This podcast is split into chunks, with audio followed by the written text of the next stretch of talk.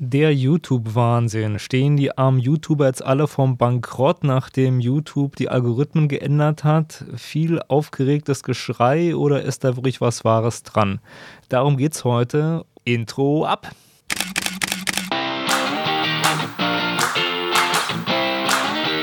Hallo und herzlich willkommen bei Fotominuten, dem Fotografie- und Kunstmarketing-Podcast. Mein Name ist Stefan und meinen Blog findest du unter www.fotominuten.de. Aber nun viel Spaß bei der Show.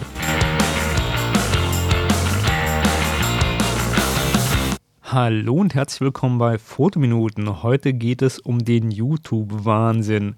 Es geht um ja, SEO bei Videos, sag ich mal, und was die Datenkrake Google alles so treibt. Es geht um die Umstrukturierung von YouTube. Die Inhalte auf YouTube haben Trash-TV-Charakter bekommen. Das ist schon seit Jahren so. Und das wird immer schlimmer und schlimmer. Und zurzeit will YouTube scheinbar das so ein bisschen eindämmen und optimieren, damit Werbeinteressenten da besser Werbung schalten können. Meine Prognose ist aber, das wird alles noch schlimmer werden.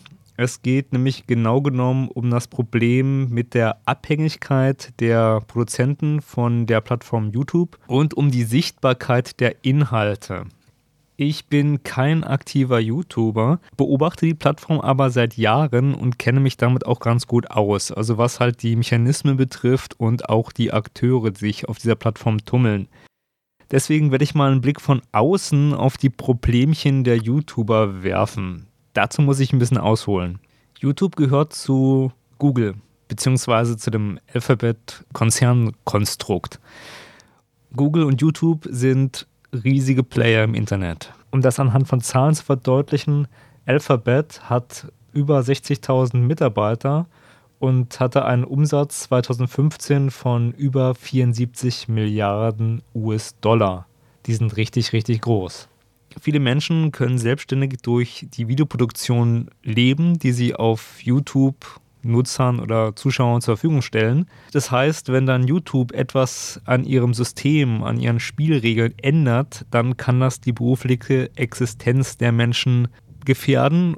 Das Ganze ist so ein kleiner Pakt mit dem Teufel. YouTube nutzt den Akteuren natürlich, aber sie sind auch von YouTube abhängig. Ein paar Basic-Regeln beim Bloggen oder es war halt früher so, dass man immer gesagt hat, mach dich nicht von einer Blog-Plattform abhängig. Also mache keinen Blog auf WordPress oder anderen Plattformen, sondern kauf dir eine Domain und besitze dann diesen Blog. Also du musst die Plattform besitzen, damit du da halt komplette Handlungsfreiräume hast. Viele YouTuber haben diese Regel scheinbar missachtet oder wenn man es halt mal konkreter fragt, wie viele YouTuber haben denn eine Newsletterliste, wo sie alle ihre Fans direkt anschreiben können? Ein Blogger, der mit Newslettern arbeitet, der hat das in der Regel. Genau genommen hat das aber auch einen Vorteil. Bei den YouTubern ist es nämlich so, dass sie diese Sicherheit und den Aufwand, den man hat, eine eigene Plattform aufzubauen, getauscht haben gegen etwas anderes, nämlich schnelles Wachstum auf einer großen Plattform kann man viel schneller Reichweite aufbauen, als wenn man sich seine eigene Plattform aufbauen muss.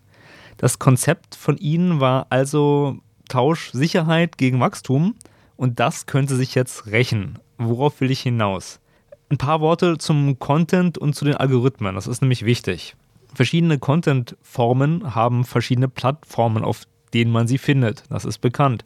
Das ist auch ganz normal. Also zum Beispiel geht es um Bilder oder Fotos, dann gibt es Plattformen wie 500 Pixel, Flickr, Guru Shoots oder Instagram. Instagram ist zurzeit sehr groß, weil, naja, ich sag mal, weil es auch Aufwind von Facebook bekommt. Das ist ein anderes Thema.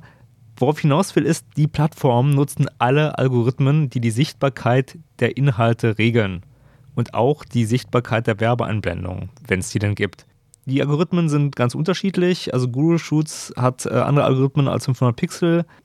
Aber solche Algorithmen gibt es in der Regel, weil alle von den Plattformen arbeiten mit Startseiten oder mit empfohlenen Bildern oder mit äh, ja, Menschen, die das halt verwalten. Und nicht alle, die da ein Bild posten, können auf die Startseite oder können die gleiche Sichtbarkeit haben. Das geht nicht. Und es gibt bei allen Plattformen Methoden, wie man dort gut rankt, wie man da seine Sichtbarkeit verbessert. Ich verweise hier mal auf meinen 500 Pixel Hack Artikel in meinem Blog oder äh, meine Ausführungen zu Guru Shoots, da habe ich auch eine Review geschrieben. Ähm, Link dazu in den Show Notes. Man kann das alles bist du ein bisschen gerade beeinflussen und manipulieren als Produzent von Inhalten auf solchen Plattformen. Wie ist das jetzt bei Videos? Ja, bei Videos, da gibt es eine Plattform, nämlich YouTube.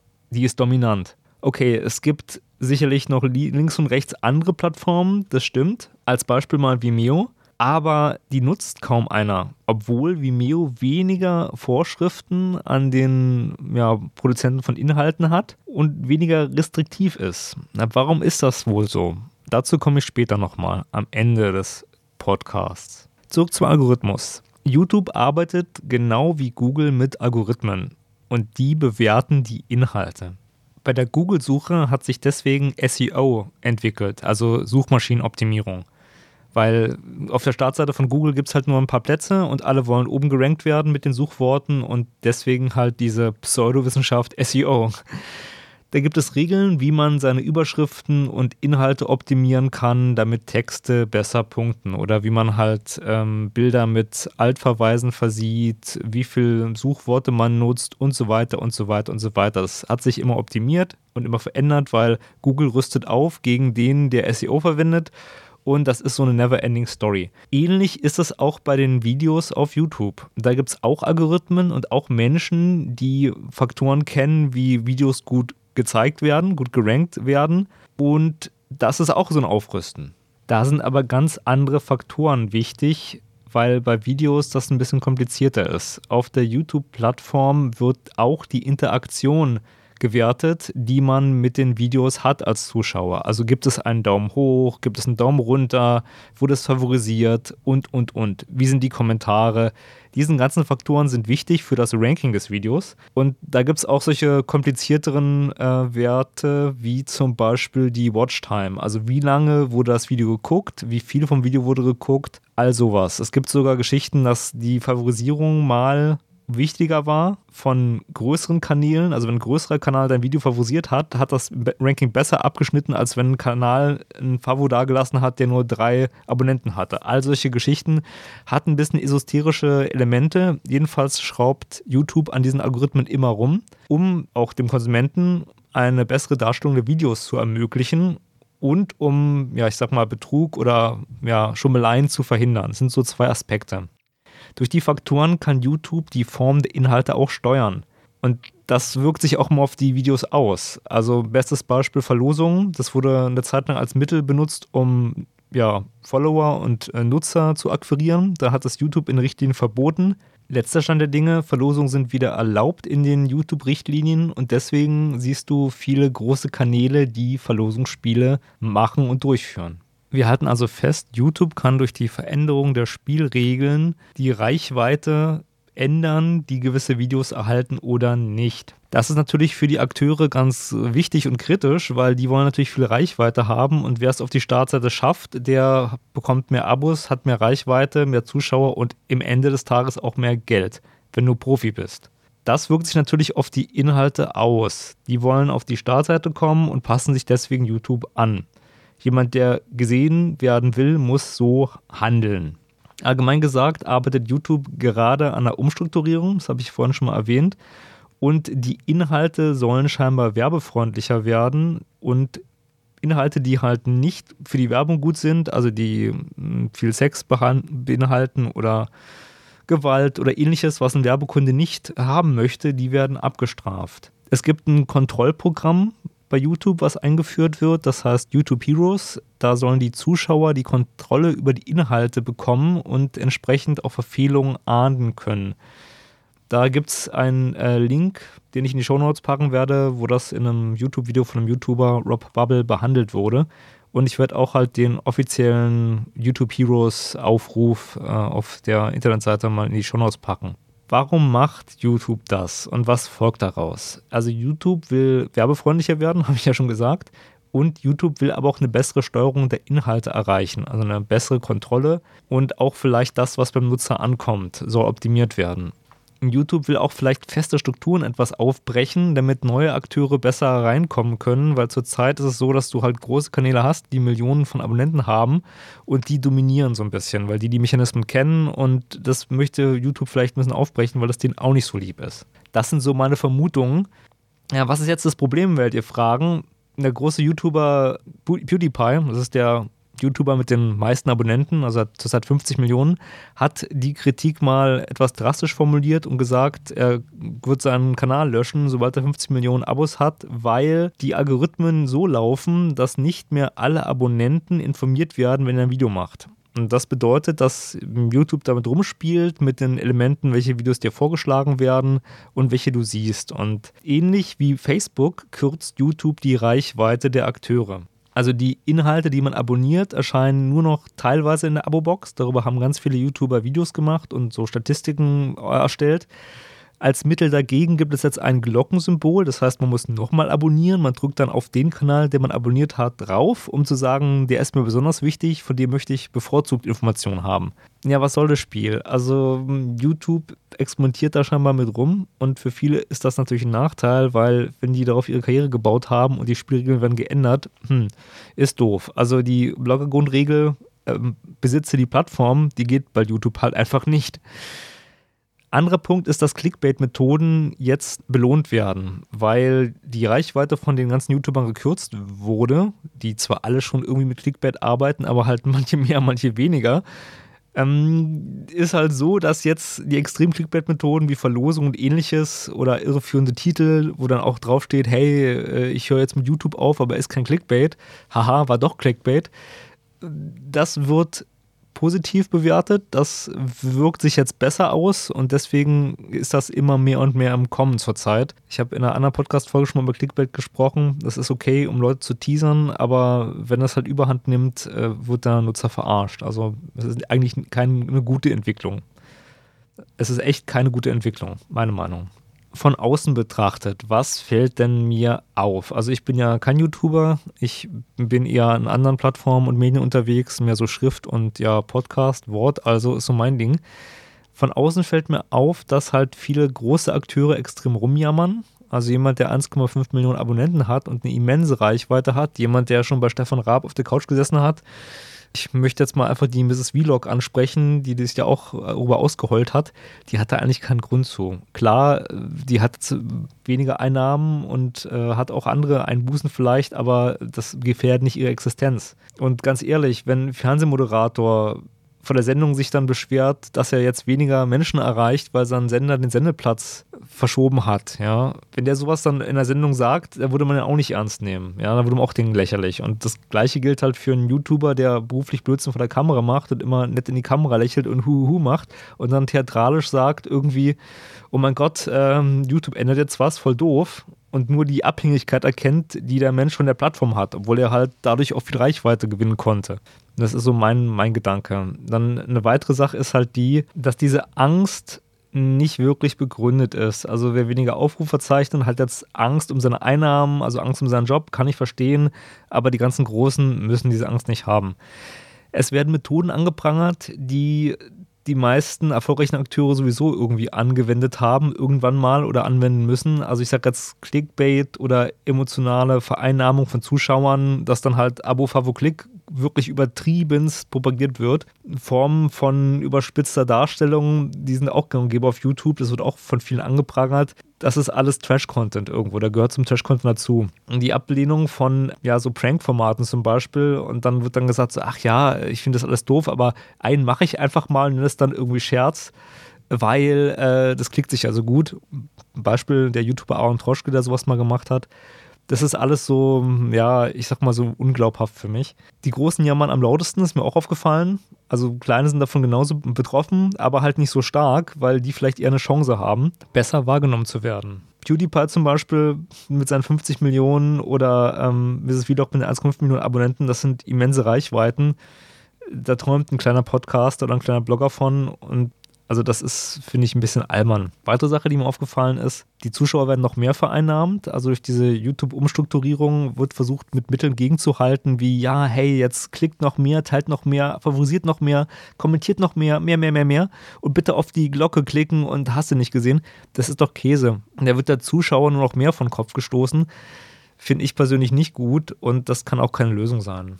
Es gibt bei dem Ganzen auch kritische Stimmen, die ganz vernünftige Gedanken haben. Ich äh, erwähne jetzt mal David Hein und Rob Bubble. Links zu den Videos findet ihr in den Show Notes. Aber da muss ich auch sagen, das ist zwar interessant und ambitioniert, aber gegen den milliardenschweren Medienkonzern wie Google und YouTube ähm, können die auch nichts machen. Und das Einzige, was sie erhalten, ist die Anerkennung ihrer kritischen Fans. Wenn die eh kritisch sind, naja, es ist für sie nur gut. Also, wow, ja, ihr seid wahre YouTube-Rebellen.